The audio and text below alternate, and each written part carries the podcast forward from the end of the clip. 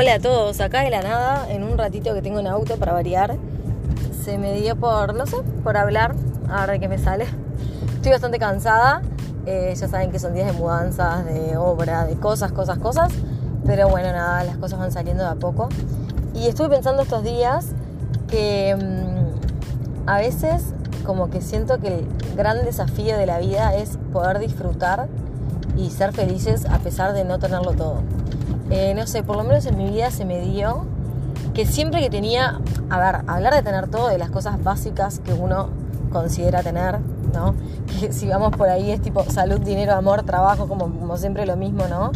Que son como los estándares que, que, manejamos en la vida, que después podremos cuestionar si son los correctos, si no son los correctos. Digo, este, todo eso es muy cuestionable, obviamente todo es muy subjetivo, pero bueno, así como a grandes rasgos, eh, no sé, siento que en mi vida cada vez que tú, o sea, nunca tuve como todas las casillas check, ¿no? Cada vez que tenía algo no tenía otra cosa, este, nada, nunca tuve como todo completo. Y empecé a sentir y empiezo a sentir ahora, más cerca de los 40, como que el gran desafío está en disfrutar las casillas que sí tenemos check y no intentar esperar para ser felices o para vivir así, como disfrutando, a tenerlo todo, ¿no? No sé, siento que cuando era chica, que de repente tipo no tenía este, problemas económicos o determinadas responsabilidades. Este, capaz, que, capaz que no, tenía novio y toda esa parte estaba resuelta y tenía una relación re linda y me llevaba muy bien. Bueno, capaz que tipo, en mi casa no estaban tan bien las cosas eh, a nivel salud. Este, mi madre tuvo unas complicaciones por varios años. Eh, y bueno, y ahí como que separación de mis padres tipo, también me complicó bastante. Entonces como que tenía un montón de cosas, tenía un grupo de amigos divino, en el colegio me iba bárbaro, o sea, como que tenía un montón de cosas eh, y, no podía disfrutar, ¿no? Después más adelante me fue pasando en otras etapas de mi vida con otras cosas. Este, y, casada por ahí, eh, tenía, o sea, económica, económicamente estaba re bien, laboralmente estaba re bien, la salud de mi familia y todos alrededor estaba súper bien. Em, todo el tema de la separación de mis padres mucho más asumido, vivía en una casa que quería, tenía todo lo que quería, viajaba cuando quería, tenía todo, pero bueno, mi matrimonio no estaba bien. Y otra vez me faltaba como completar un casillero para la felicidad absoluta. Y eso se fue repitiendo, bueno, cuando me separé ni que hablar, o sea, ahí fue como, me faltaban bastantes checks, eh, este, bastantes casilleros que, que estaban vacíos, que no tenían tic y bueno, y ahí como que fue el mayor aprendizaje de todo, creo, en mi vida, ¿no? Que fue el momento en el que saqué más conclusiones, en esa soledad, en ese dolor. Eh, es como que me cayeron un montón de fichas.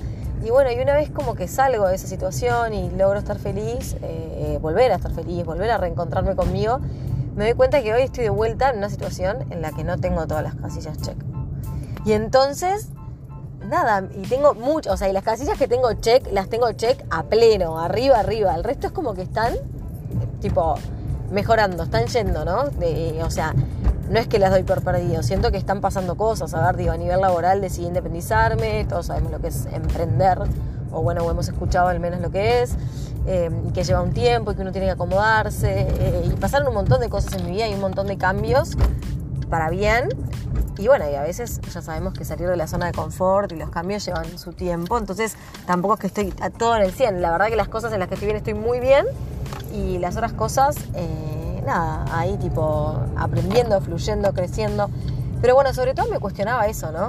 ¿Cómo eh, esperamos a ser felices para tener todo, todo, todo, todo?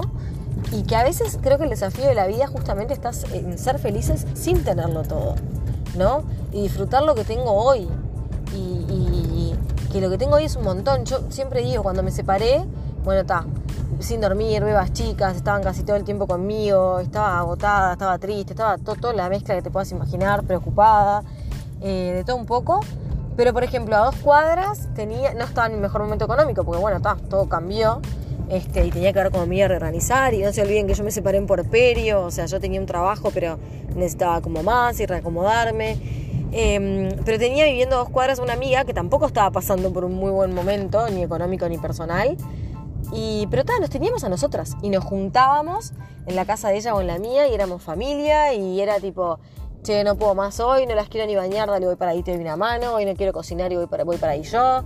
Eh, no sé, como que nos rebancábamos, eh, tomábamos momentos tipo, de repente eran las 3 de la tarde de un lunes y bueno, ella estaba sin trabajo, que era un problema, y yo estaba trabajando un poco, pero nos podíamos tomar un rato para estar al sol. Y todo eso en el momento no lo veíamos y fue lo que nos salvó también. Y hoy extrañamos ese momento, a pesar de todo el dolor que estábamos pasando y todo, extrañamos un montón eso, ¿no? Y decíamos, pa, ¿cómo teníamos eso que valía oro y no lo podíamos ver? Porque nos estaba faltando como supuestamente lo fundamental. Y estaba eso que era divino. Entonces como que estoy aprendiendo a ver eh, como lo que sí tengo, ¿no? En cada momento. Me cuesta un huevo, no es que siempre, ah, me sale re natural que canchera, ¿no? Hay momentos en los que cuesta más. Hoy hablando de la edad y las cosas que pasan con la edad, uno de ustedes me decía, es como que a los 40, tengo 39 todavía, pero bueno, lo puedo sentir. Es como que a los 40, tipo, todo lo que aprendiste de golpe, eh, o sea, lo que fuiste aprendiendo en los años, como que lo aplicás y vivís más liviana. Y yo siento que es bastante así. O sea, yo siento que vivo bastante así. Como aplicando todo, como entendiendo que no hay que preocuparse por cosas que no, que la vida es un segundo, que todo puede cambiar de un momento a otro, para bien y para mal. Entonces como que creo que el desafío está ahí, ¿no? En intentar disfrutar eso que sí tenemos.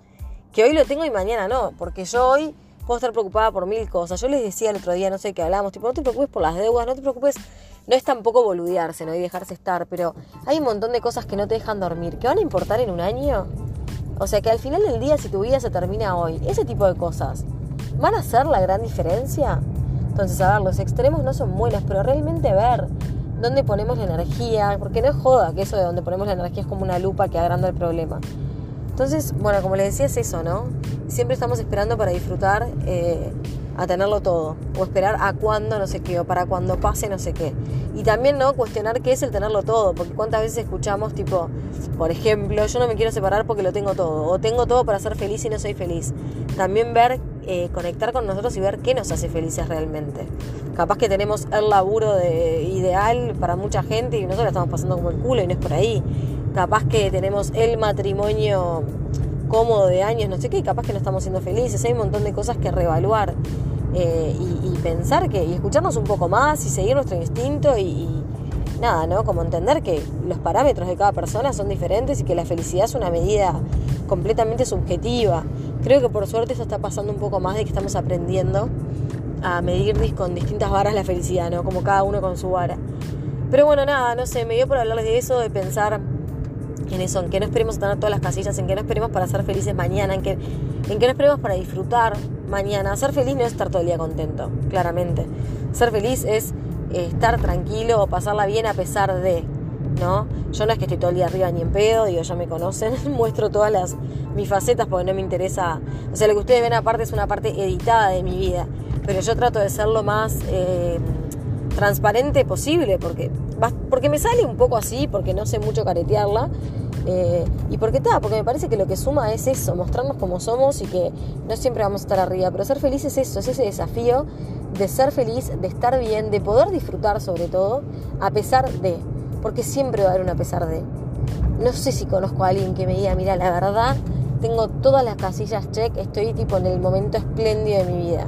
Capaz que sí, no sé si tuve el gusto. Eh, pero bueno, nada, como dejarles ese mensaje que quiero ver si empiezo a tener más constancia para grabar podcast. Eh, les mando un beso grande y bueno, nos estamos viendo.